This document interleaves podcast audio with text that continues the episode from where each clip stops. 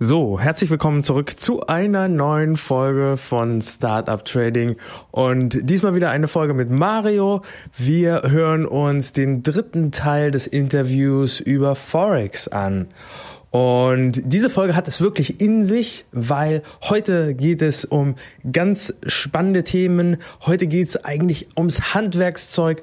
Wir schauen uns an, wie Forex funktioniert, was bei Forex eigentlich den Preis wirklich treibt. Wir schauen uns News Trading an und mit welcher ähm, grandiosen Plattform, die gleichzeitig für jeden zugänglich ist und total kostenlos, du die besten News für Forex Trading sowohl als auch für das gesamte Trading, auch Aktientrading und so weiter bekommst. Aber für Forex Trading ist es gerade sehr, sehr, sehr, sehr gut. Und wir schauen uns Indikatoren an. Welche Indikatoren benutzt Mario? Und dann schauen wir uns auch an, wie sieht es aus zum Beispiel mit Candlestick-Analyse und ähm, welche Widerstände sind bei Forex ganz entscheidend. Wir schauen uns Bollinger Bänder an und wir gucken auch in die Markttechnik hinein. So, und so viel bis hierhin. Ich wünsche dir viel Spaß mit der Folge. Es geht sofort los, ohne Übergang. Springen wir direkt hinein in die Folge. Also bis dann. Willkommen bei Startup Trading, dein Podcast über Investieren, Trading und Finanzen. Mein Name ist Florian Günther. Folge mir und meinen Gästen und erfahre Hacks und Tipps, wie du erfolgreich und sicher an den Finanzmärkten operieren kannst.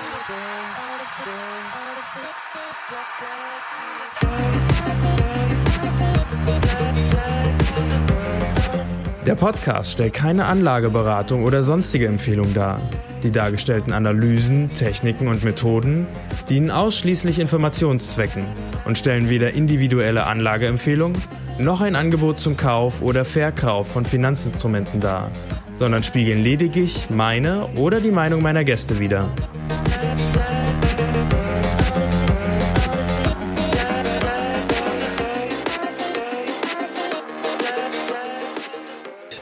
Du hattest gerade das ähm, Trading-Tagebuch erwähnt, das ähm, Journal. Ähm, was notierst du dir da?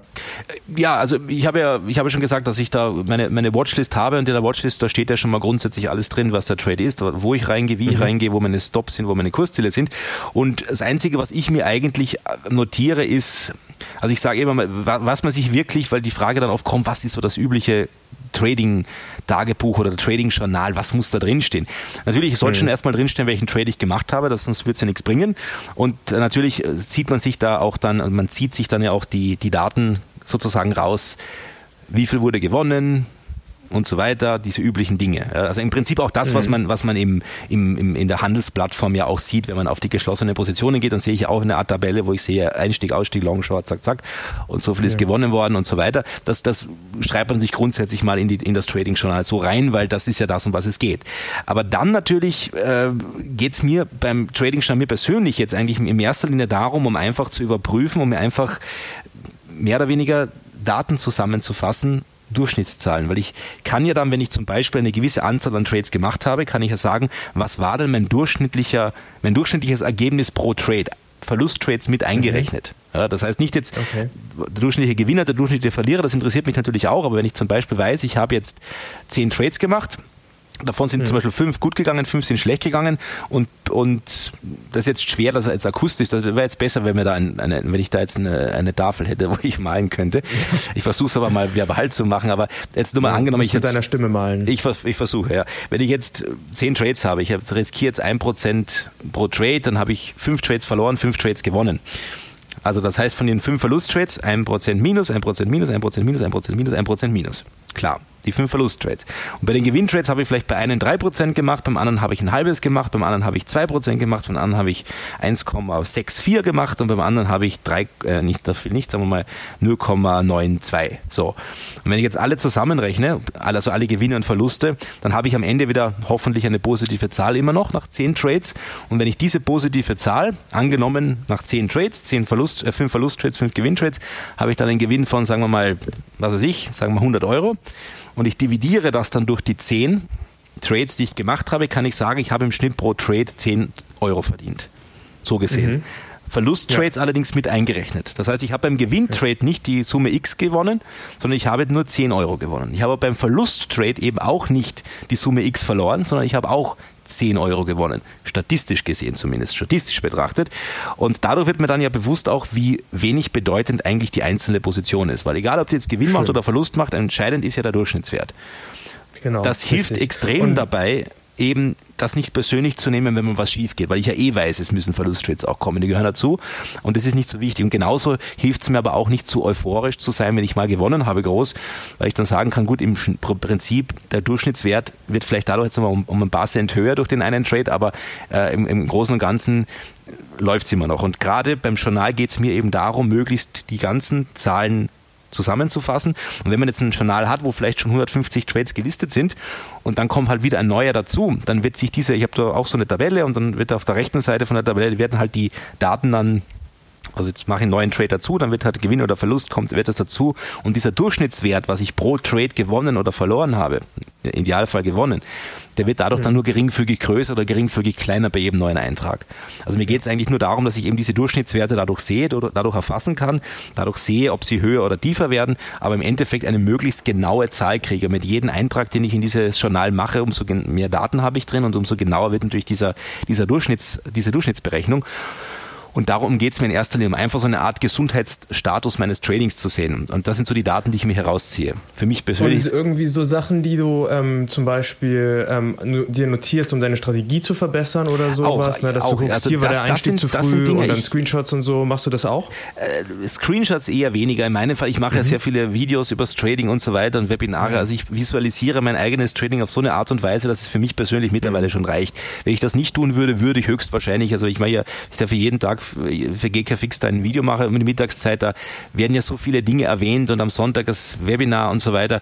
Äh, zwar speichert das, gut, ist ja auch irgendwo abgespeichert natürlich, aber ich, ich, ich, ich trage meine Charts vor und, und rede darüber, das, das reicht für mich persönlich dann auch schon und damit für mich alles visualisiert habe. Wenn es nicht so wäre, würde ich das vielleicht tun.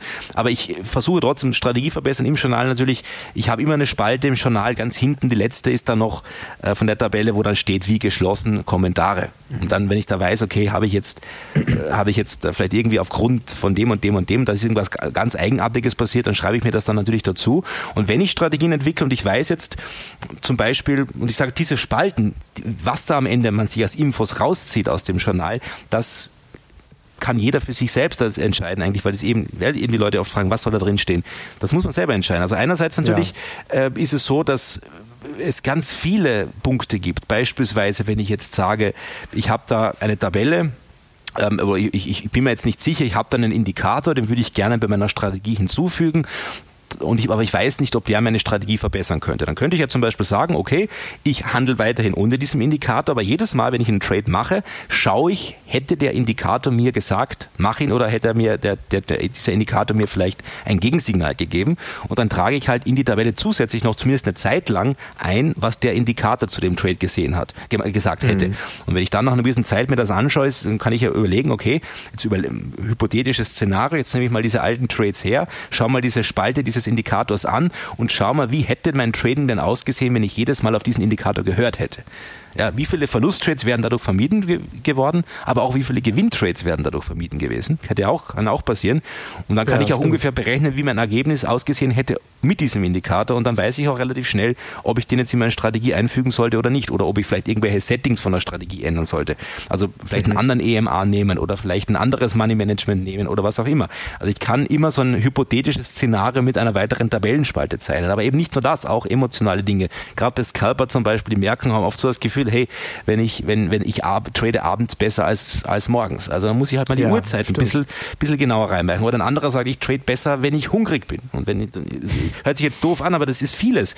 Vieles, viele Dinge, die können natürlich auf den einzelnen Menschen sein. Und wenn ich mich die, mir die Frage stelle, handle ich vielleicht tatsächlich hungrig besser, dann muss ich halt einfach mal eine Spalte einfügen und wo ich schreibe, habe ich Hunger oder nicht. Und nach einer gewissen Zeit ja, kann ich mal schauen. Schlaf ja, so. Oder ganz ein gutes Beispiel ist die, sind die Kinder zu Hause. Ja, die Kinder sind zu Hause, ich bin das Körper, Kinder sind zu Hause, machen vielleicht Stress. Und dann kann ich auch mal bei jedem Trade, den ich, gerade bei, bei, bei langfristigen wird es keine Rolle spielen, aber gerade bei kurzfristigen Trades, einfach mal eine Spalte machen, waren die Kinder zu Hause oder nicht. Und wenn mhm. ich dann draufkommen sollte, ja, wenn die Kinder tatsächlich zu Hause waren, habe ich schlechter getradet, dann ganz klar, dann gebe ich sie einfach zur Adoption. Nein, also dann, dann trade ich halt nicht mehr, wenn die Kinder, dann trade ich halt nicht mehr, wenn die Kinder da sind. Richtig, äh, richtig, ja, dann genau. sage ich einfach, okay, dann verbringe ich die Zeit mit den Kindern und und wenn, und wenn sie weg sind, das ist sicher auch oft genug, wenn sie Schule gehen, dann handle ich halt nur dann. Und dann kann ich mein Trading auch verbessern. Also es geht nicht immer nur um irgendwelche Indikatoren, es geht auch um solche persönlichen Einflüsse. Ja, was habe ich an? Bin ich hungrig? Wie ist das Wetter draußen? Vielleicht ist das Wetter auch. Kann auch sein, dass man für Sonnenschein besser tradet als bei Regen oder vielleicht umgekehrt. Das hört sich jetzt erst alles mal extrem unwichtig an und gerade in dieses steife Bild des Traders passt vielleicht das jetzt gerade nicht rein. Aber das sind oft so diese kleinen Faktoren, die entscheidend sein können und das kann man sich natürlich mit einem Trading-Journal sehr gut statistisch erfassen. Selbst solche komischen Dinge. Großartig, großartig. Und du hattest gerade auch ähm, erwähnt, ähm, Videos und Webinare, die du machst. Ja. Ähm, wo kann man die sich denn ansehen und worum geht es da? Ja, also äh, grundsätzlich einfach mal bei GKFX vorbeischauen beim Broker. Ganz einfach. Mhm. Also ich sage mal, wenn man auf die Webseite geht, gkfx.eu GER, das ist die deutsche Seite, mhm. da findet man ja schon was. Also da gibt es auch den Punkt mit Webinare, da bin ich ja nicht der Einzige, da gibt es auch noch andere. Und da machen wir mhm. unsere Wochenvorschau am Sonntagabend zum Beispiel auch immer, wo so, das sind alles so Dinge, die entstanden sind auch äh, früher. Ich habe immer meine, für mich war es immer ganz wichtig, die Woche irgendwie zu starten, zu sagen, so, bevor der Handel beginnt. Ich setze mich am Sonntagabend nochmal hin. Das habe ich immer so gemacht, äh, mhm. weil man kann es ja kaum mehr erwarten, dass der Markt wieder aufmacht. Das kennst du selber sicher auch. Und dann will man natürlich anfangen und dann immer schon ein paar Stunden davor hinsetzen. Dann schaue ich mir noch ein letztes Mal die Charts an, damit ich gebrieft für mich selber bin. Das habe ich immer so gemacht. Und dann irgendwann haben wir gedacht, okay, was, was da noch hieß, machen Webinar für die Leute. Und ich habe dann auch erstmal gesagt, ja, ja machen wir es halt. Und dann habe ich gesagt, gut, äh, vielleicht mache ich einfach meine Sonntagswochenvorschau, die ich sowieso für mich selber immer mache, einfach vor Publikum. Also das, was ich sonst mit mhm. mir selber ausmachen würde, rede ich halt einfach.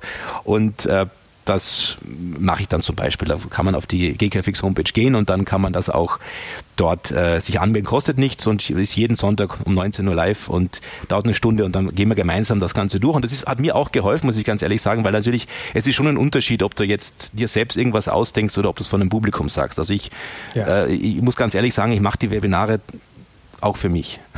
ja, ja, kann, äh, ich, kann ich total nachvollziehen. Ein bisschen ist das mit dem Podcast hier auch so. Ja, ne? kann, kann man, also du, ich du kannst nicht einen Podcast sagen, zieh die Stops nicht nach, zieh die Stops nach und dann machst du es am Ende dann selber wieder. Ja, ja, genau, richtig, genau. Ja. Das kenne ich zu so gut. Das.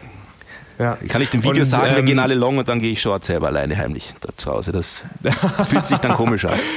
Ja, oder, oder du, ähm, du würdest irgendwie sagen, ja, hier, das ist, äh, das ist jetzt die Mega-Aktie, so ein, so ein kleiner ähm, ähm, Small Cap und du kaufst den kurz vorher ne, und dann äh, ähm, lässt, du, lässt du alle anderen kaufen oder irgend sowas. Ne? ja, ja. Natürlich, klar, kann schon sein, dass ich eine Stunde nach dem Video machen eine andere Meinung habe. Kann natürlich leider manchmal ja. passieren. Also wir, gerade wir machen auch mittags ja dieses, dieses Trade des Tages auf dem YouTube-Kanal von GKFix und mhm. da ist, kann schon mal sein, ich suche natürlich, ich setze mich da mittags wirklich hin und sage so, jetzt was könnte ich heute sagen mal wieder. Ist gar nicht so einfach. Da machen wir, also früher war es einfach, noch vor ein paar Jahren sind wir wieder bei dem Punkt, mhm. früher war alles besser. Da war mhm. immer ganz klar, was ich heute mache. Aber ich muss ganz ehrlich sagen, jetzt ist es auch oft so, dass ich mich hinsetze und mir denke, was könnte ich denn heute erzählen? Äh, also jetzt nicht, dass mir nichts einfallen würde, aber ich muss natürlich einen Chart auch finden, der nicht nur interessant ist, sondern den man auch irgendwie so erklären kann, dass er einigermaßen auch von irgendjemanden, von Leuten, die ich jetzt nicht kenne, und die sind ja hunderte Leute dann auch, dass er auch äh, äh, verstanden werden kann. Und, und dann denkt man sich jeden Tag irgendwas aus und dann kann aber natürlich passieren, dass dann, ist mir oft schon passiert, dann, manchmal passiert es, man lädt das Video hoch und dann geht der Trade auf, man freut sich, weil man weiß, das haben die Leute gesehen und die haben irgendwie damit auch einen gewissen Erfolg erzielt, aber es ist auch oft so natürlich, dass man einen Chart hochlädt und da muss man ja auch erst hochladen dann muss es gepostet werden und so weiter, das dauert dann auch noch, vielleicht nach dem letzten Wort sagen, noch zehn Minuten und dann ähm, ist der Trade schon daneben gegangen, ist auch schon passiert. Ja. Oder zum Beispiel, es kommt ein neuer Einfluss dann zustande, vielleicht zwei Stunden später und am Ende muss ich wieder ganz was anderes machen. Ja? Und dann mache ich auch vielleicht dann tatsächlich was anderes, weil nach zwei Stunden vielleicht wieder eine ganz andere Situation da ist. Und das war auch der Punkt, wo wir gesagt haben, wir können nicht nur immer diese Videos machen, müssen auch ein bisschen live reingehen und dann machen wir jetzt zusätzlich eben noch zu diesen Trade des Tages auch noch das Trade des Tages Live-Format, dass man zu ungenaueren Zeitpunkten, also mehr oder weniger spontan, also ich werde jetzt mhm. auch gleich, nachdem wir hier fertig sind, dann auch noch eins machen, äh, eben, ah, okay. ebenfalls über den YouTube-Kanal oder über die Facebook-Seite auch von GKFix, dass wir da auch mal dieses Trade des Tages live machen, wo wir auch dann nochmal oft live reingehen können und nochmal spontan dann sozusagen über einen Live-Einstieg auf YouTube dann nochmal sagen können, so, ähm, das so sieht jetzt aus, ein paar andere Dinge, dann übertragen wir auch gerne nochmal so Wirtschaftsdaten, so wie NFB oder wie die Pressekonferenz vom Draghi und da, das ist auch ganz nett. Ja. Ich würde es mir sowieso anschauen, die, die Pressekonferenz vom Draghi. Wobei okay, letztens ja. habe ich es absichtlich mal nicht gemacht, weil mir gedacht, jetzt schaue ich es mir mal nicht an und schaue, ob ich es überlebe und tatsächlich ist, ich habe es überlebt und habe mir noch eine Zeit gespart. Aber ich würde mir sowieso anschauen oder zumindest danach lesen, also kann ich mich auch genauso hinsetzen, das mit den Leuten gemeinsam anschauen. Und das ist für mich dann auch viel mehr. Ich, ich erlebe das dann ja auch viel bewusster.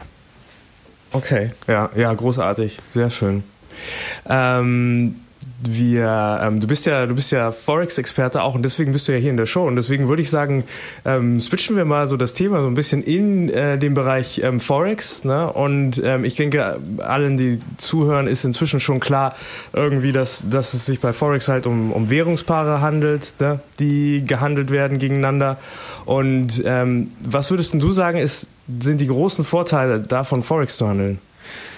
Ja, das ist eine ganz gute Frage, weil so groß sind sie vielleicht im ersten Moment gar nicht, weil es eigentlich sehr ein sehr, sehr volatiler Markt ist. Ein sehr volatiler mhm. Markt ist ein sehr äh, Markt, der sehr, äh, so wie, während größtenteils bei Aktien ja sehr stark der, die Beeinflussung da ist natürlich, was das jeweilige Unternehmen macht, politisch wohl auch natürlich, aber ist gerade bei Forex sind quasi die Aktien der Politik fast, würde man sagen, meinen. Mhm. Ist natürlich nicht so, weil natürlich die Politik und die Nationalbank voneinander getrennt sind. Heißt zwar, ist vielleicht nicht immer so der Fall, wie man das weiß, aber es ist doch sehr, sehr politisch, würde ich sagen, und sehr, sehr direkt der Markt auch, weil ja das wirklich, mhm. es handelt sich dabei ums Geld, also eigentlich um die Quintessenz von der ganzen Wirtschaft, wenn man so will. Und das ist natürlich führt dazu, dass der Markt sehr, sehr volatil sein kann, sehr unberechenbar sein kann. Aber auf der anderen Seite der Vorteil ist vielleicht auch einfach der, weil es eben so ein großer Markt ist, ist die Manipulierbarkeit in dem Fall wesentlich geringer. Viele sagen, oh, da wird alles manipuliert, aber das ist beim, gerade beim Forex schwierig, weil natürlich der Markt extrem groß ist und extrem ja breit ist. Und das ist auch der liquideste Markt der Welt. Also da wird es schwierig sein, für eine Einzelperson da irgendwas zu manipulieren. Und das finde ich, somit sind die Charts im Forex eigentlich ziemlich ehrlich. Zumindest die langfristigen. Sicher kann schon mal im kurzfristigen, wenn ich im M1 rumspiele, was ich sag gern, das dann in Verbindung mit Spielen, äh, kann schon sein, dass da vielleicht mal einzelne Fettfinger oder irgendwelche, äh, dass mal irgendeine große Bank irgendwelche Transaktionen macht, dass man das vielleicht mal im kleinen Timeframe dann sieht und, und nicht weiß, was da los ist. Aber gerade in den größeren Timeframes haben wir oft wirklich ein ein, ein, ein Sinnbild eigentlich vom Gesamtmarkt und da ist schwer, ja. einen, einen Trend umzudrehen zum Beispiel. Ich kann, nicht, kann nicht jetzt irgendeinen Hedgefonds sagen, so jetzt drehen wir mal den Euro eben um. Das wird kaum möglich. Drage könnte es, aber der darf es ja nicht. Ja, genau. Also, das, sowas findet man eher, eher halt am Aktienmarkt oder am Rohstoffmarkt, wo sowas dann wirklich mal passiert. Ja, was jetzt nicht heißt, dass man das nicht handeln sollte, den Aktienmarkt. Warum nicht? Ja, ja wenn, wenn ich auf der richtigen Seite bin, ist immer lustig. Aber, aber ich finde gerade das, diese Stabilität im, im, im Markt und auf, auf der einen Seite eine Firma kann pleite gehen und eine Währung zwar auch, aber kommt seltener vor, gerade bei Major-Währungen. Und das ich glaube, die Faszination auch äh, für Währungen, man, man, hat halt Geld immer in der Tasche, ja, ja. also normalerweise. Und also bei meinem Trader ist vielleicht nicht immer, will man jetzt sagen, aber äh, Geld ist etwas, was, was alltäglich ist, Aktien nicht unbedingt. Und das ist vielleicht das, warum viele den Zugang finden. Und es gibt viele Leute, die kommen ja. durchs Forex-Trading äh, überhaupt erstmal ins Trading hinein und gehen dann aber sehr schnell zu Aktien weiter, weil sie es doch irgendwie besser finden, weil es auch irgendwie vielleicht mhm. für manche angenehmer ist. Aber bei viel, viele bleiben dann auch dabei weil sie es einfach gerne machen. Ich bin auch dabei geblieben. Ich hätte auch schon längst zu Aktien wechseln können, aber habe ich nie gemacht. Mich fasziniert einfach das Forex besser, weil es einfach das Ehrlichste ist und weil es einfach auch äh, das ist, mit dem man jeden Tag konfrontiert ist und einfach, es geht wirklich ums Geld. Bei, bei, ja. bei, bei, bei Aktien geht es ja auch ums Geld, aber, aber äh, auch Aktien werden ja in Währung gehandelt sozusagen. Ja. Eine Aktie hat einen ja. Wert in, in Euro zum Beispiel. Und wir handeln hier aber den direkt in Euro und das ist vielleicht das Spannende daran.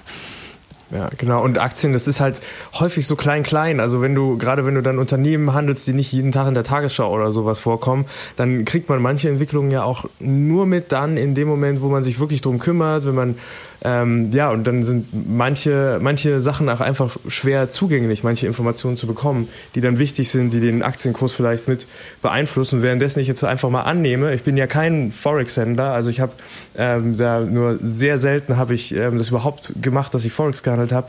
Ähm, nehme ich mal an, dass die ähm, ähm, die Informationen, die man da braucht, viel einfacher zugänglich sind. Vielleicht sogar, ähm, wenn es sich jetzt um die großen Währungen handelt, kriegt man die sogar aus, aus der Tagesschau, aus den Nachrichten und so weiter. Größtenteils ja. Und vor allem, weil ja, weil ja die Geldpolitik, also es sind ja Nachrichten, die es beeinflussen können und die Geldpolitik, die es beeinflussen kann. Mhm. Und, und gerade die Geldpolitik, die, die ganzen Notenbanken sind natürlich auch gewissermaßen dazu verpflichtet, auch Informationen nach außen zu bringen. Die haben Webseiten, die haben Pressekonferenzen, die haben, die veröffentlichen ihre, ihre Berichte und alles Mögliche und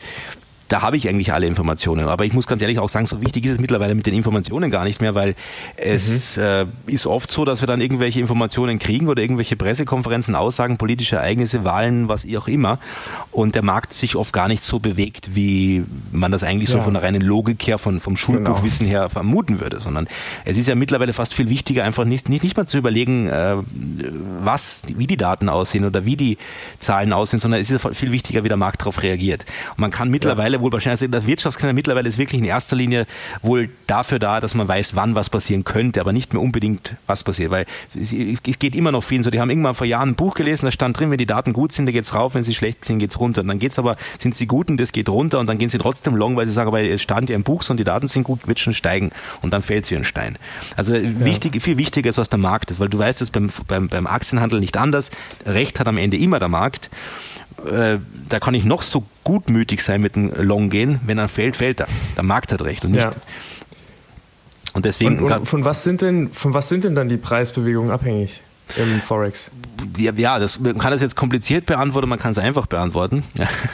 Also im Prinzip ist es ja nichts anderes als äh, äh entweder äh, Währungen werden miteinander getauscht sozusagen. Währungen fließen rein, Währungen ja. fließen raus.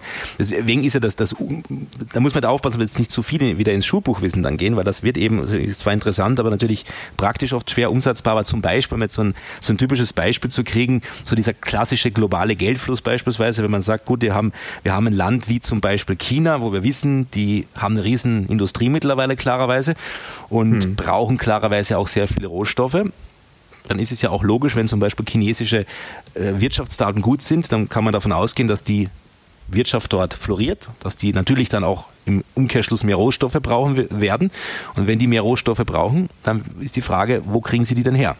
Haben selber sehr viele, also beispielsweise, wir sehen wir das Beispiel auch gerne mit der Kohle zum Beispiel. Kohle brauchen sie sehr viele, haben sehr viele Kohlekraftwerke in China, haben auch sehr viel Kohle in China, aber diese Kohle ist zum Teil sehr schwer zugänglich, was dazu führt, dass sie sich diese Kohle in Australien holt, holen. Für uns ist Australien mhm. natürlich jetzt eine extreme logistische Herausforderung, aber China ist ein bisschen näher dran und scheinbar ist es auch einfacher für die Chinesen, sich das, die Kohle in Australien zu holen, als sich bei sich selbst zu holen im Großen und also nicht ausschließlich, wenn sie sicher auch bei sich was abbauen, aber es ist einfach so, dass die dann natürlich mehr Kohle brauchen werden, weil sie mehr Strom brauchen, weil sie die Industrie und die Wirtschaft besser läuft.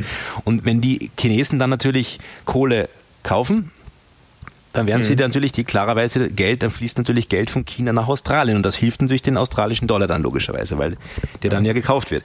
Und das natürlich ist dann ein Punkt, wo dann natürlich bei guten chinesischen Wirtschaftsstaaten plötzlich der australische Dollar steigt zum Beispiel, weil man eben dann davon ausgehen kann, dass da mehr in Richtung Australien fließt. Gleich ist es, ah. ist es ja, man weiß es auch, wie das auch ist mit, mit dem Öl und dem kanadischen Dollar, dass da ja. in Kanada Öl eine große Rolle spielt, steigt der Ölpreis, ist davon auszugehen, dass der Australier auch mehr Kapital darüber gespült kriegen.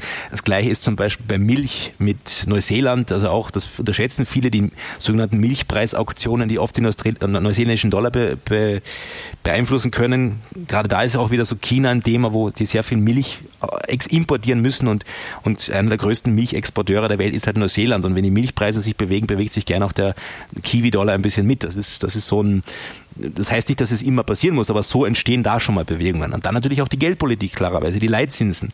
Wenn eine mhm. Währung hohe Leitzinsen hat, ist es natürlich attraktiv, dort Geld anzulegen, weil man ja Zinsen bekommt. Und es ist eher unattraktiv, dort Geld rauszunehmen, beziehungsweise Kredite aufzunehmen, weil die ja teurer sind.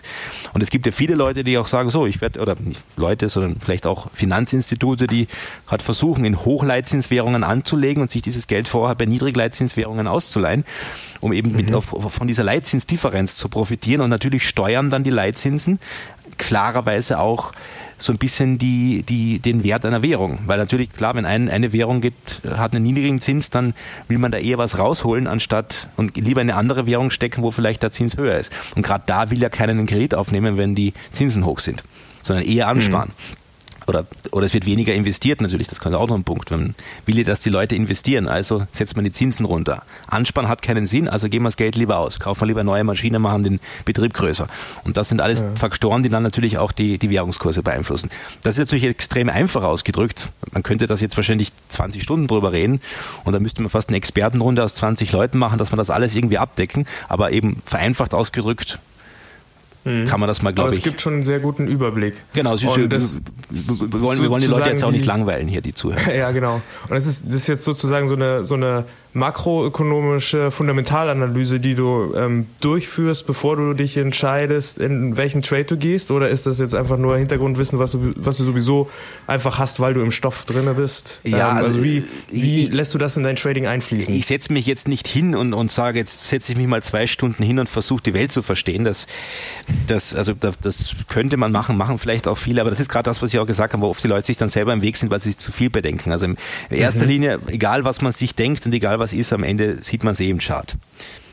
Das, ah, okay. das, das ist aber natürlich ja. muss man sich interessieren dafür, wie sieht die Notenbankpolitik, wie sieht die Geldpolitik da äh, aus, wie sieht die politische Situation aus. Also gerade wenn man da ein bisschen politisch interessiert ist, natürlich und gerne auch mal Parlamentsdebatten aus anderen Ländern anschaut. Also das macht mhm. man, meiste Leute schauen nicht mal die Parlamentsdebatten im eigenen Land an, aber wenn sich da ein ja. bisschen interessiert und sich auch für Wahlergebnisse interessiert und für, für die gesamte politische Bühne interessiert, für, äh, für Wirtschaft, also auch, auch dann natürlich für die wichtigsten Unternehmen der Welt, also auch als Forex-Händler interessiert man sich natürlich natürlich auch für die Gesamtwirtschaft, dann tragt man ja automatisch schon allein im Alltag sehr viel Wissen zusammen. Ja, oder wenn man in Taxi sich reinsetzt irgendwo und den Taxifahrer mal einfach fragt, wie, wie läuft das Geschäft heute? Äh, das ist zwar jetzt erstmal unwichtig, aber wenn man das ständig macht mit allen möglichen, also immer wenn ich mhm. jemanden kennenlerne, der irgendeinen Beruf macht, von dem ich, mit dem ich bis jetzt noch nichts zu tun habe, frage ich ihn ein bisschen aus, einfach, weil mich dann einfach interessiert, wie läuft die, die Sache so, auch wenn das jetzt irgendwas ist, was nichts mit Trading zu tun hat. Also wenn ich ja. jetzt hier wie jemanden treffe, der Arzt ist, frage ich ihn auch, wie die Geschäfte laufen, weil ich, ich will da doch einfach einen Überblick kriegen. Und wenn man auf diese Art und Weise arbeitet und sich immer interessiert ein bisschen, dann hat man eh so einen gewissen Überblick und dann muss man halt dann natürlich eigentlich nur noch das updaten, was halt zuletzt passiert ist. Also ich, ich kenne mich jetzt einiger, also ich glaube jetzt einigermaßen zu verstehen, wie gerade eben die politische und finanzpolitische Situation auf dieser Welt ist. Und wenn jetzt halt irgendwo wieder Wahlen sind, da muss ich mir halt mal eben diese, oder wieder irgendein Notenbankchef irgendwas sagt, da muss ich mir halt mal kurz hinsetzen und mir mal schauen, was er da gesagt hat. Und ob das irgendwas an meiner Gesamttheorie des, der Weltwirtschaft ändert. Aber es, wenn ich jetzt zwei Monate auf den Mond fliegen würde und dann kam, käme ich wieder zurück, dann müsste ich vielleicht mich nochmal wirklich ein paar Stunden hinsetzen.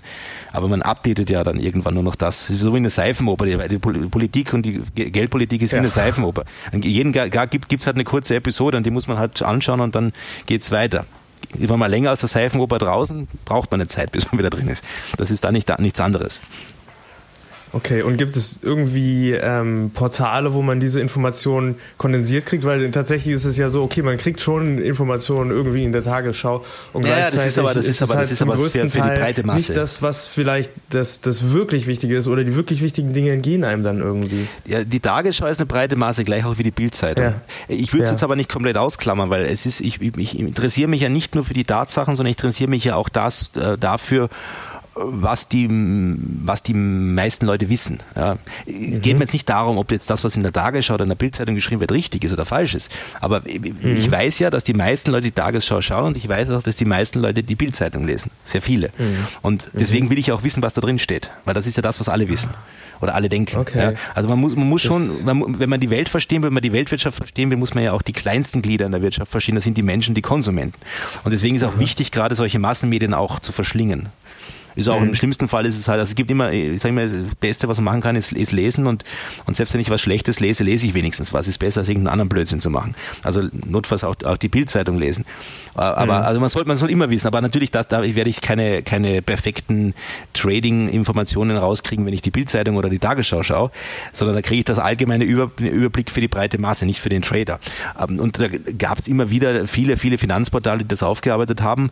Äh, die klassischen Börsensender natürlich, die so im Fernsehen sind, spannend, aber ich glaube mittlerweile, das, was wir die letzten Jahre erlebt haben, und das ist, glaube ich, jetzt mittlerweile die wohl, das wohl beste Nachrichtenportal, was es auf der Welt gibt, und das ist einfach nur Twitter.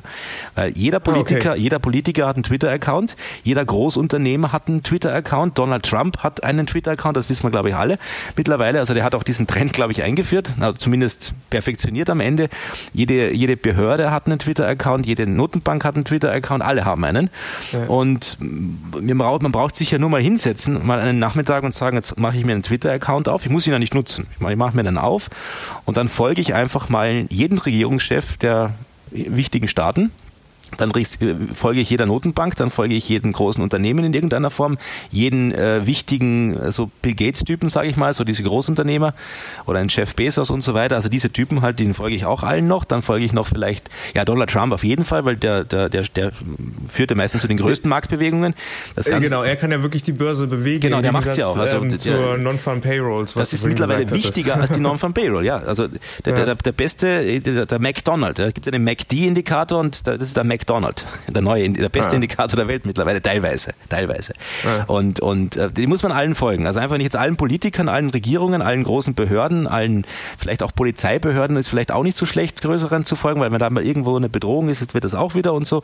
Und wenn ich da, ah. kann ich mir, wenn ich da mal in aller Ruhe hinsetze und mir mal so ein kleines Portfolio an, an, an Twitter-Accounts zusammenstellen, denen ich folge und dann damit fertig bin und dann, man weiß ja, wie das bei sozialen Netzwerken ist mit dem Feed, dann drückt man auf Aktualisieren und dann kommt so dieser Feed von den ganzen Leuten runter. Und dann habe ich da halt keine Katzenvideos mehr, sondern habe ich da halt wirklich nach der Reihe immer die aktuellsten Informationen, äh, die halt Politiker, Unternehmer, Behörden und so weiter von sich geben. Und wenn ich dann vielleicht noch ein paar Nachrichtenportale so klassisch auch noch einfüge, habe ich noch mehr. Und wenn ich halt dann plötzlich wieder eine Marktbewegung sehe und denke, ui, was ist denn da jetzt passiert?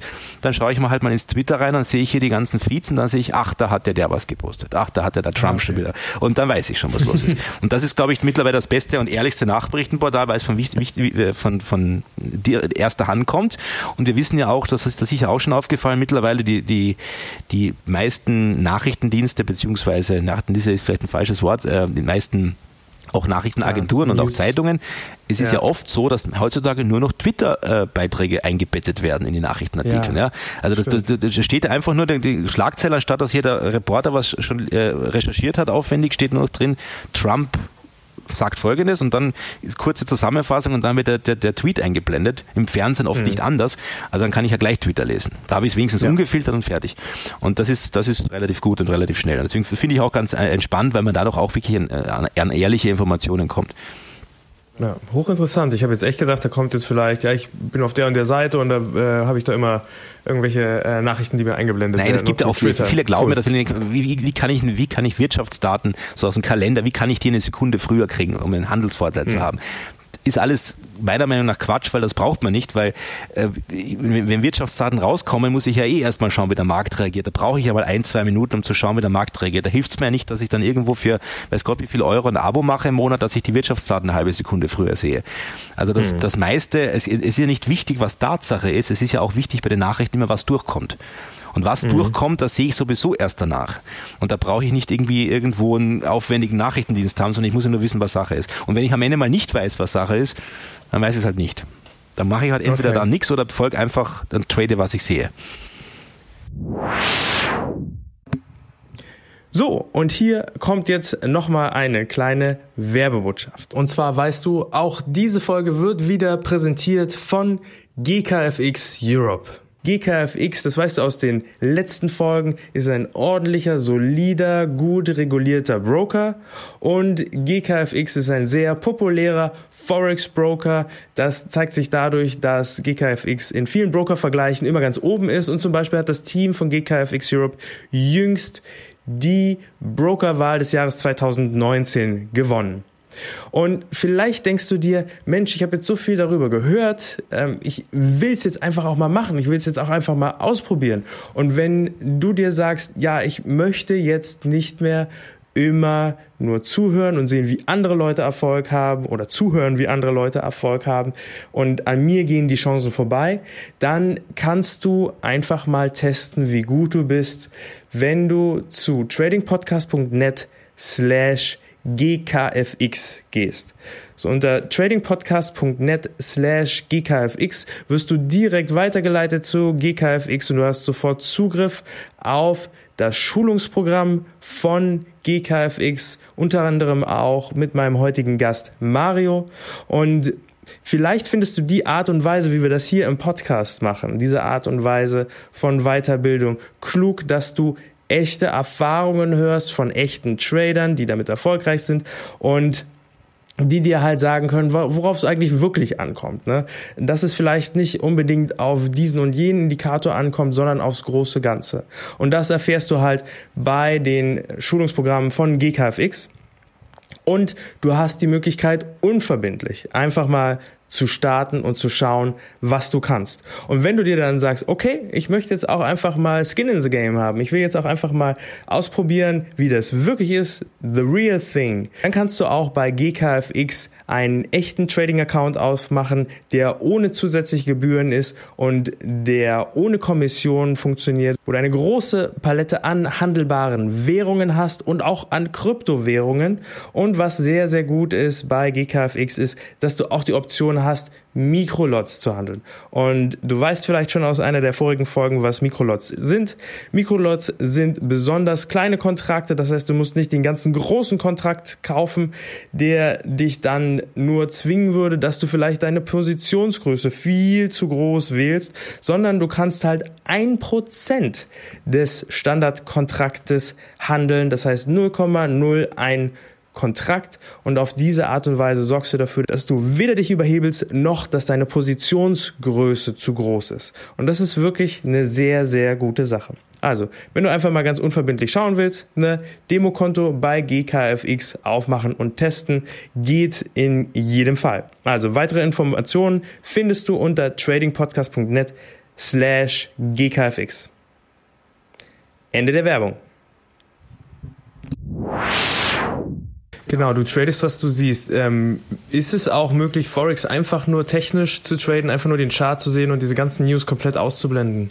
Äh, ja, würde ich schon sagen. Also ähm, am, Ende ist es ja eh, eh so, dass man ja gerade bei Forex, wo man ja auch dann gerade schauen muss mit dem Money Management und mit dem Risikomanagement, wo man ja auch die Stopp setzen muss. Ich kann ja einen Stopp jetzt nicht setzen nach irgendwelchen Zahlen aus, der, aus, aus dem Wirtschaftskalender, sondern ich muss mhm. ja am Ende eh wieder irgendwelche technischen Marken nehmen. Also das ist, die Technik ist auch beim fundamentalen Trading sicher immer irgendwo allgegenwärtig.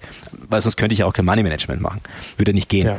Und natürlich, klar, es, wenn dann Bewegungen plötzlich sind, die in irgendeiner Form größer sind, die in irgendeiner Form vielleicht unvorhersehbar waren, macht schon Sinn, natürlich auch die fundamentale Analyse dazu zu machen. Aber ich denke, man kann sehr, sehr gut technisch handeln im Forex-Markt. Aber was zumindest immer wichtig ist, auch wenn man technisch handelt, ist natürlich, dass man zumindest weiß, wann was kommt. Wenn ich weiß, da sind Arbeitsmarktdaten, da sind, äh, da sind, ist eine Ansprache von, von Donald Trump oder sowas und ich weiß, das ist am Dienstag um 16.15 Uhr, dann werde ich natürlich schon schauen um 16.15 Uhr, dass ich da aufpasse. Dass jetzt nicht unbedingt einen Riesentrade vorher ohne Stopp aufmache oder, oder, ja. oder, oder was anderes. Aber, aber Werden im Forex-Bereich ähm, die großen Bewegungen immer durch News verursacht oder kann das auch sein, dass die einfach rein technisch entstehen? Oh, ja, auch rein technisch. Also vor allem, äh, vor allem Fehlausbruchsbewegungen. Also wenn wir jetzt eine ewige Range haben zum Beispiel, dann brechen wir aus der Range aus und dann kommt da plötzlich zwei Stunden später wieder in die alte Range zurück und hat einen Fehlausbruch signalisiert zum Beispiel, dann kann schon mhm. passieren, dass es dann auch relativ schnell wieder abwärts geht. Oder wenn ein langfristiger Trend zum Beispiel einfach bricht, dass es dann recht schnell nach unten geht. Äh, zum Beispiel einfach, weil eben dann einfach diese psychologische Situation da ist. Alle, die halt, waren halt long, weil deswegen ist ja der Kurs gestiegen, waren wir ja im Aufwärtstrend, weil alle long waren, wochenlang. Und plötzlich mhm. brechen halt gewisse Unterstützungen und dann gehen, fliegen natürlich auch die Stops raus nach der Reihe bei den Leuten da draußen und dann gibt es natürlich auch eine Kettenreaktion. Und das mhm. natürlich Markt äh, vom, vom, vom Charttechnischen her oder generell vom Markt her Natürlich gibt es sicher auch Bewegungen, nicht immer nur wegen News. Es kann natürlich sein, dass News natürlich den Kurs erstmal ein bisschen dahin schieben, wo die, wo die Leute kapitulieren müssen und dann löst sich die Kettenreaktion aus. Aber gerade bei vielen, man sieht oft, dass der Chart einfach langweilig ist. Euro, US-Dollar jetzt seit Wochen, seit Monaten eigentlich im Großen und Ganzen nicht wirklich groß sich bewegt, zumindest was jetzt die langfristigen Charts betrifft. Und da haben mhm. auch die mhm. News nichts dran ändern können. Also waren auch jetzt keine großen News, ja. aber das, was an News war, hat auch nichts dran geändert. Es hätte für den Euro ja. und für den Dollar sicher genug Meldungen gegeben, wo man hätte sagen können, gut, da bewegt sich vielleicht was. Und auch beim Pfund, der ist erstaunlich ruhig, wenn man berücksichtigt, welches Chaos da mit dem Brexit gerade abläuft. Also. Ja, richtig. Genau. Der Markt, muss man auch ähm, dazu sagen, der Markt ist um einiges erwachsener geworden, was betrifft. Also bei, bei der Griechenland-Krise, da war immer die Hölle los. Da war eine neue Meldung und zack, schon wieder eine Kerze da. Und jetzt gerade ja. bei Brexit, und ich würde mal sagen, die Brexit-Sache ist sicher nicht viel was anderes wie die Griechenland-Krise. Wir wollen jetzt nicht sagen, ob das jetzt eine Krise ist oder nicht, aber zumindest von der, von der Wichtigkeit her. Und wenn man das mal vergleicht, wie früher noch teilweise der Markt reagiert hat auf Daten und wie es heute tut, heute tut es oft gar nicht mehr. Hm. Und das ist schon ein Unterschied okay. jetzt. Also der Markt ist, glaube ich, ein bisschen erwachsener, ein bisschen abgestumpfter geworden mittlerweile. Mal sehen, wenn die nächste wirkliche echte Wirtschaftskrise ausbricht, die den ganzen Globus umfasst, dann äh, kann sich das sicherlich auch wieder ändern. Ja, momentan ist es auf jeden Fall nicht so, nicht so dass der Markt ist irgendwie abgestumpft. Also ja. ist einerseits ein gutes Zeichen, andererseits aber auch ein schlechtes, weil man muss auch ganz ehrlich sagen, da gab es früher auch Terroranschläge und dann waren plötzlich Bewegungen da. Heutzutage sind Terroranschläge und keinen interessiert. Kann man sich auch die Frage mhm. stellen, ob das nicht irgendeine eine, eine, eine traurige Entwicklung ist auf der anderen Seite. Auf der anderen Seite muss man aber auch sagen, der Markt ist sehr stabil geworden. Also Brexit kann er nicht mehr extrem aus den Fugen werfen. Mittlerweile mhm. die NFP nicht mehr, Draghi nicht mehr. Also es ist eigentlich so gesehen rein vom, vom Stabilen her gut, aber für uns Trader ist es halt lästig, wenn sich nichts mehr bewegt. Also ich muss jetzt nicht ja. unbedingt irgendeine äh, Umweltkatastrophe äh, von der profitieren. Das sollte man ja eigentlich nicht tun. Also ich, das habe ich damals zum Beispiel auch gelernt, als, als die Fukushima-Sache war, okay, ich könnte jetzt, aber man sollte es nicht. Ich kann nicht hier eine Atomkatastrophe oder einen Terroranschlag sehen und dann geht der Markt runter und ich gehe short und sage, haha, danke dafür. Das kann man zwar machen, aber das will ich ehrlich gesagt nicht. Äh, aber aber natürlich, wenn jetzt Draghi irgendwas sagt oder, oder, oder äh, Herr Bauer aus, aus, von der FED irgendwas sagt oder Angela Merkel irgendwas sagt von der deutschen Wirtschaft oder sonst wer, also einfach nur ein paar Tatsachen auf den Tisch knallt und ich davon profitiere, dann finde ich das ja okay. Ja, richtig, genau. Ähm, wie läuft denn deine technische Analyse ab? Ich bin sehr, äh, grundsätzlich geht es mir darum, dass wir erstmal schauen, wo sind Unterstützungen und Widerstand. Also die ganz klassischen mhm. Dinge sind ganz wichtig bei der technischen mhm. Analyse. Also nicht jetzt das, äh, ich habe früher gerne mit Oszillatoren, Indikatoren gearbeitet, mittlerweile fast gar nicht mehr. Ich habe sehr viele EMAs, die ich benutze und versuche mit EMAs ich habe da vor Jahren schon meine Strategie Triple EMA entwickelt, die ich auch gerne handelt, immer vortrage. Äh, auch auf äh, forex-crashkurs.de auf meiner Webseite ist auch ein Video darüber.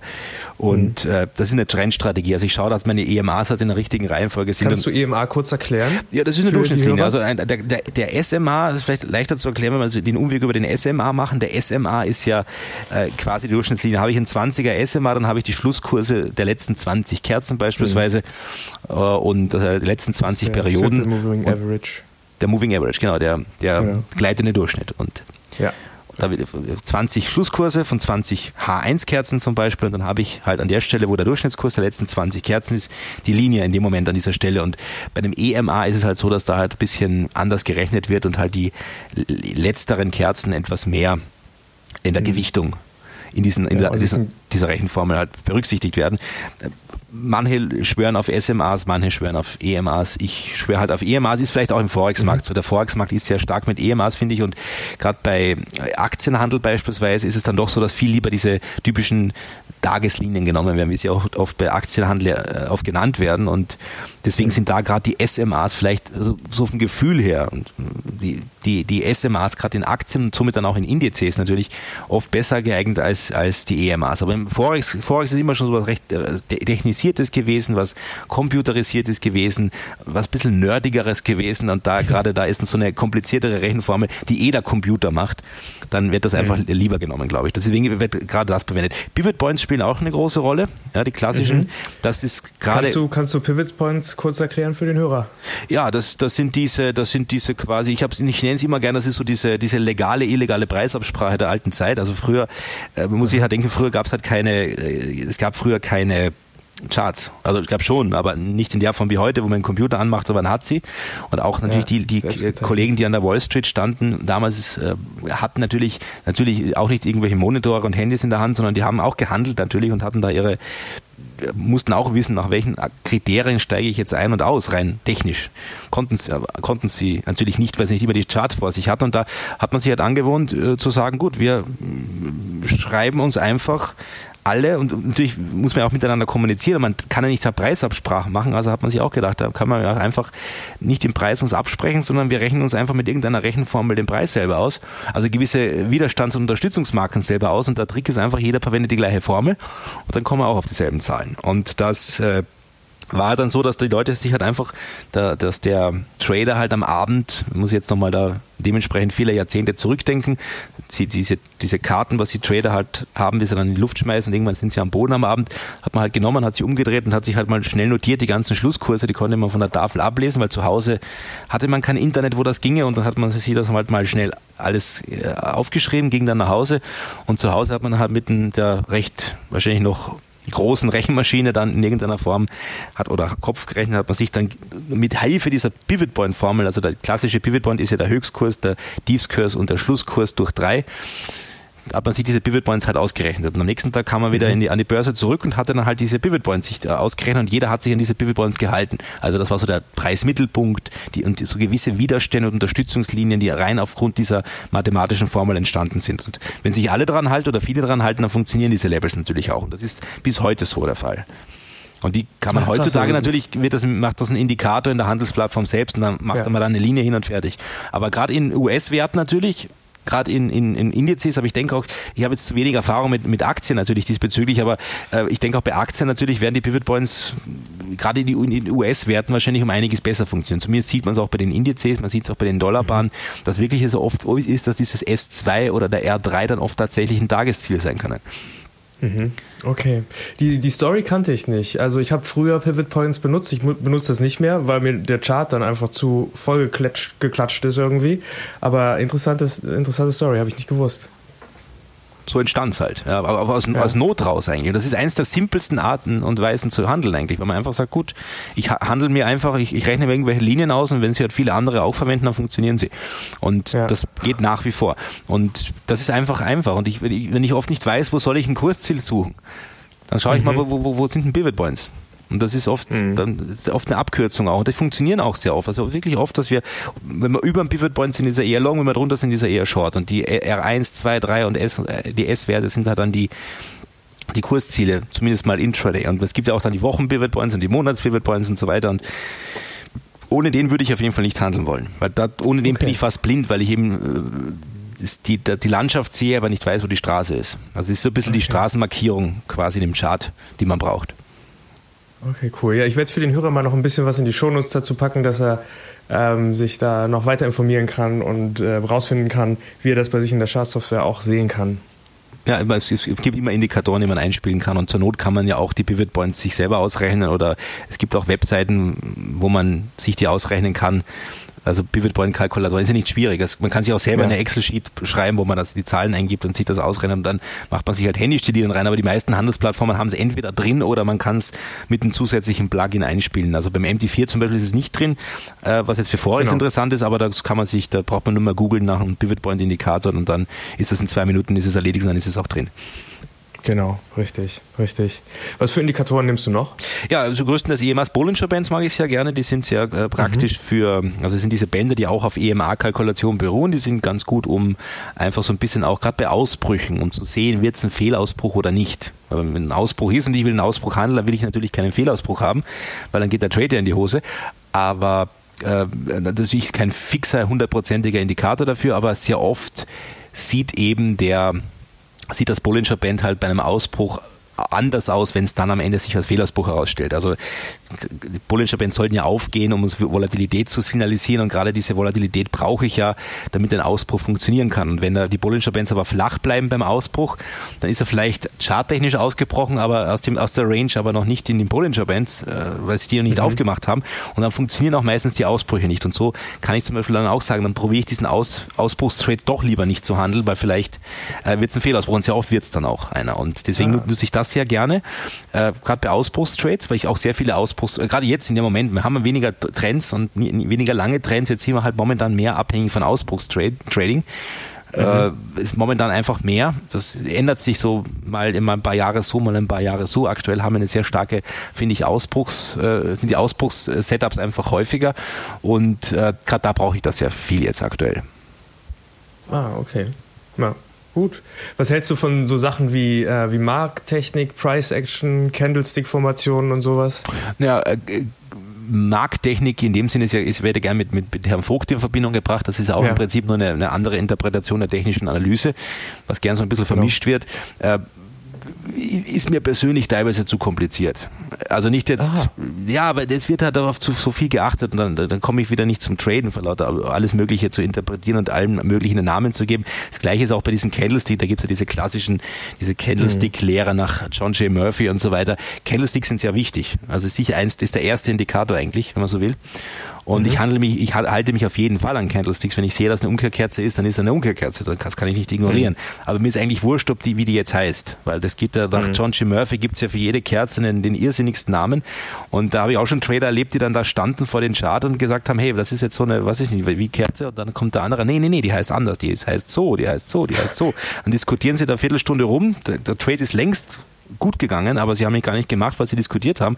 Und statt dass ja. sie einfach nur sagen, es ist umgekehrt, sie hatten doch oben raus. Also dreht aber ja, nicht. Genau. Fertig, Ende. Das muss ich nicht unnötig verkomplizieren. Das machen halt leider Gottes äh, oft diese, diese Lehrbücher. Wenn sie dann so mal 600 Seiten dick werden, die Bücher, dann muss man halt sagen, okay, schön, entweder steht da viel drin oder es wird viel um einen heißen Brei geredet. Und das ist halt gerade auch ja, leider Gottes dann bei vielen Lehren der Fall, weil am Ende äh, kann ich ja, wenn ich da vom, äh, vom Rechner sitze und schnell eine Entscheidung treffen will, kann ich einfach nicht. Habe ich nicht Zeit dazu, so viele Sachen zu berücksichtigen. Das muss schnell und einfach sein.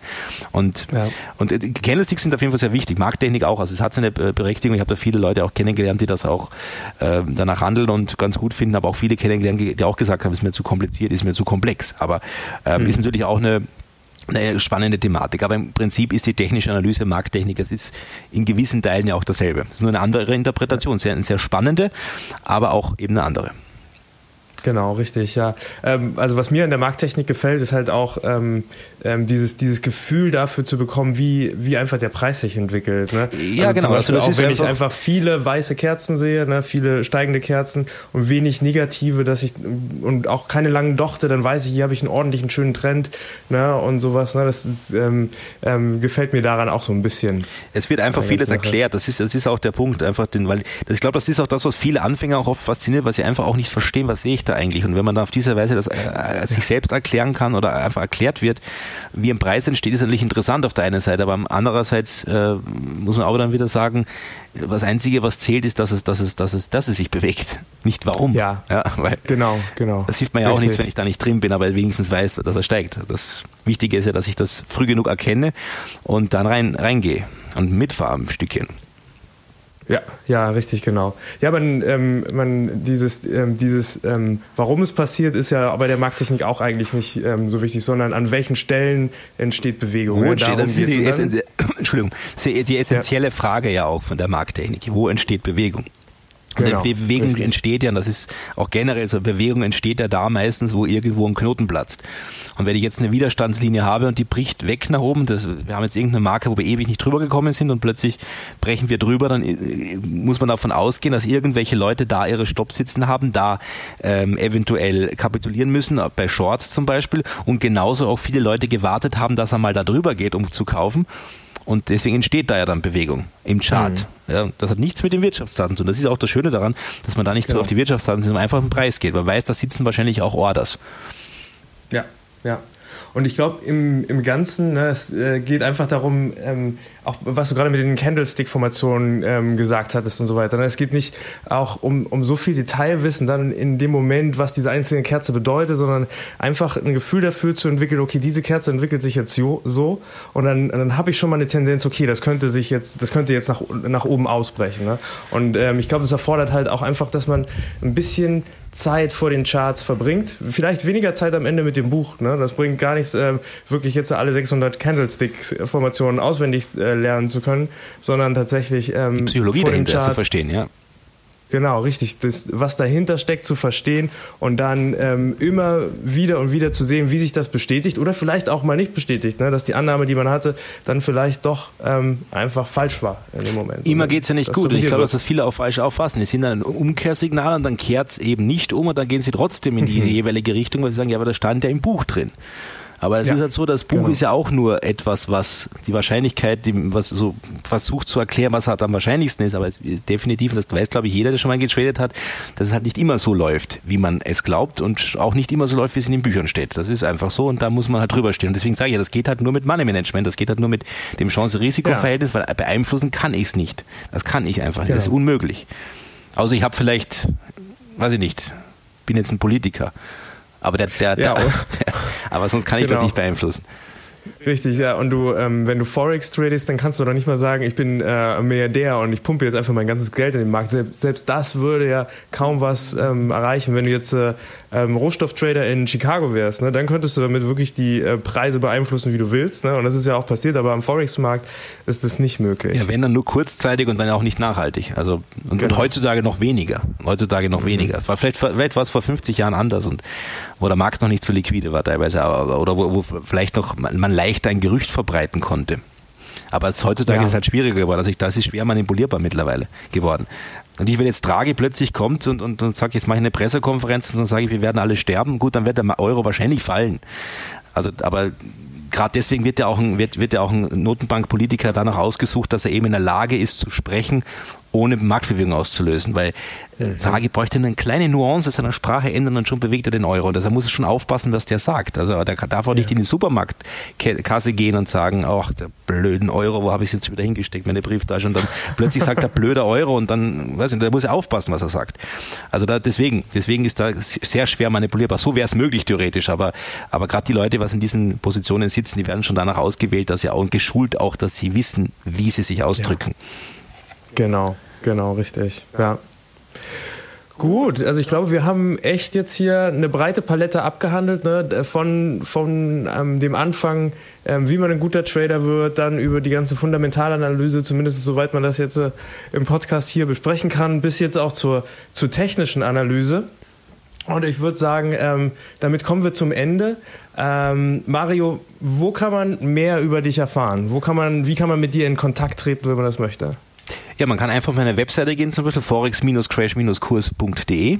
Da mhm. habe ich, ich habe sehr viele Lernvideos im Laufe der Jahre gemacht, Lernvideos, also einfach Videos, wo man halt was gezeigt kriegt.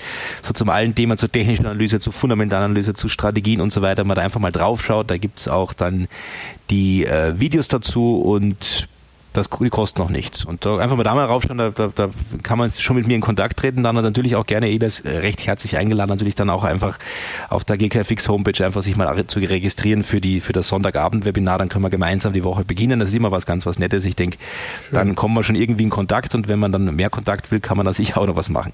Hat mich auf jeden Fall gefreut, hier auch mit dir im Kontakt zu stehen heute. Das war nett. Ja, es war ein sehr schönes Gespräch. Ähm, du hast ein Buch geschrieben auch, habe ich. Äh, drei Bücher, um ganz genau zu sein. Drei Bücher. Ich habe eins okay. geschrieben, damals haben wir gedacht, jetzt schreibe ich aber ganz bestimmt kein zweites. habe ich ein zweites geschrieben, dann habe ich gesagt, ich ganz sicher kein drittes schreiben, dann kommt ein drittes. Und jetzt sage ich aber ganz ehrlich, ich werde kein viertes schreiben, aber in einem Jahr sieht es vielleicht anders aus.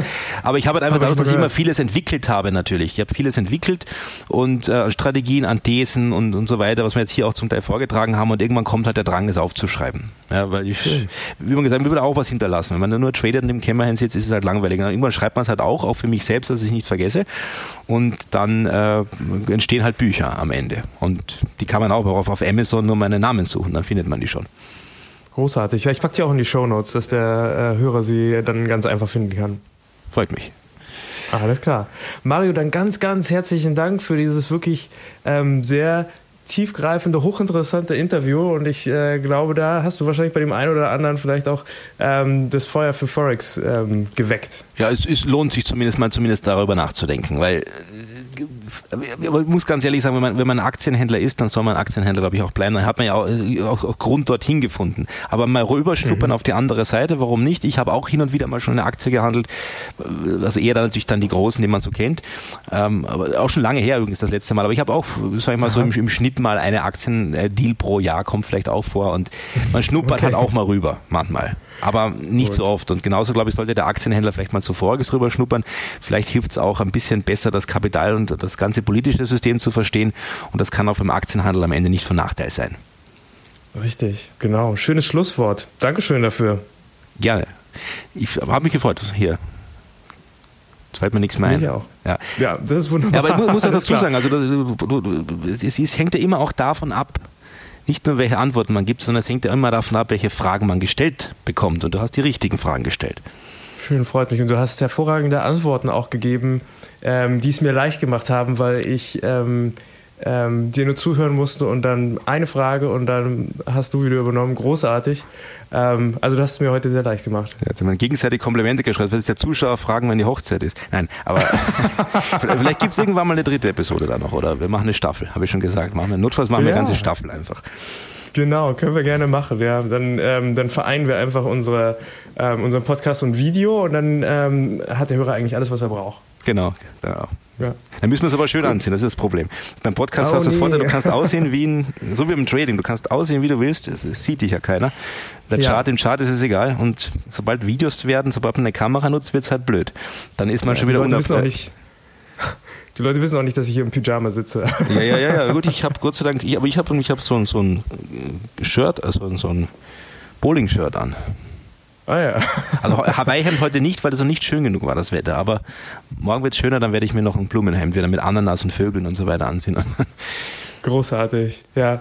Und ähm, morgen ist ja auch, ist ja auch, äh, wobei Forex handelt morgen, ne? Oder? Äh, ja, Forex handelt eigentlich immer. Das ist, das ist der ja, Nachteil. Genau. Du hast nie frei.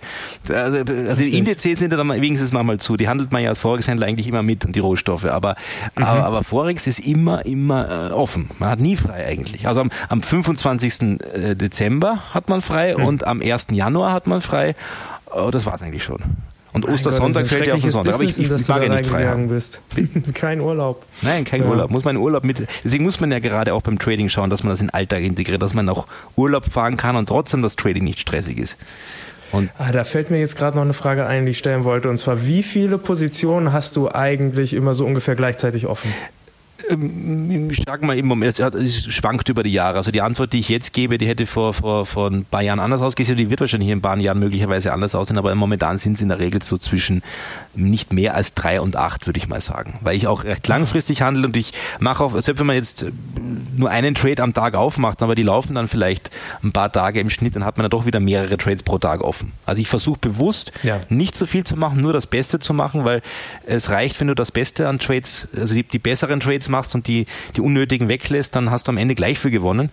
Äh, aber du hast viel weniger Arbeit und viel weniger Trades auch zu verwalten und viel weniger Trades auch, um dir Sorgen zu machen und letzten Endes kannst du auch schlafen. Und das ist mir dann doch sehr wichtig. Sehr wichtig, exakt, genau. Gut, Mario, dann ganz herzlichen Dank. Jetzt mache ich aber die, ähm, das Mikrofon hier aus. So. Ja, Aufzeichnung Ende. So, und das war's mit dem letzten Teil unserer dreiteiligen Serie über Forex mit Mario Koffler. Und die Shownotes zu dieser Folge findest du unter tradingpodcast.net slash 57 und dort findest du Videos zu den verschiedenen Indikatoren, die Mario genannt hat.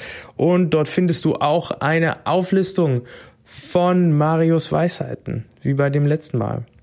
Und wenn dir die Folge gefallen hat, dann würde ich mich sehr freuen, wenn du mich in deiner Podcasting-App abonnieren könntest und dann kriegst du die neuen Folgen immer direkt in deine Inbox.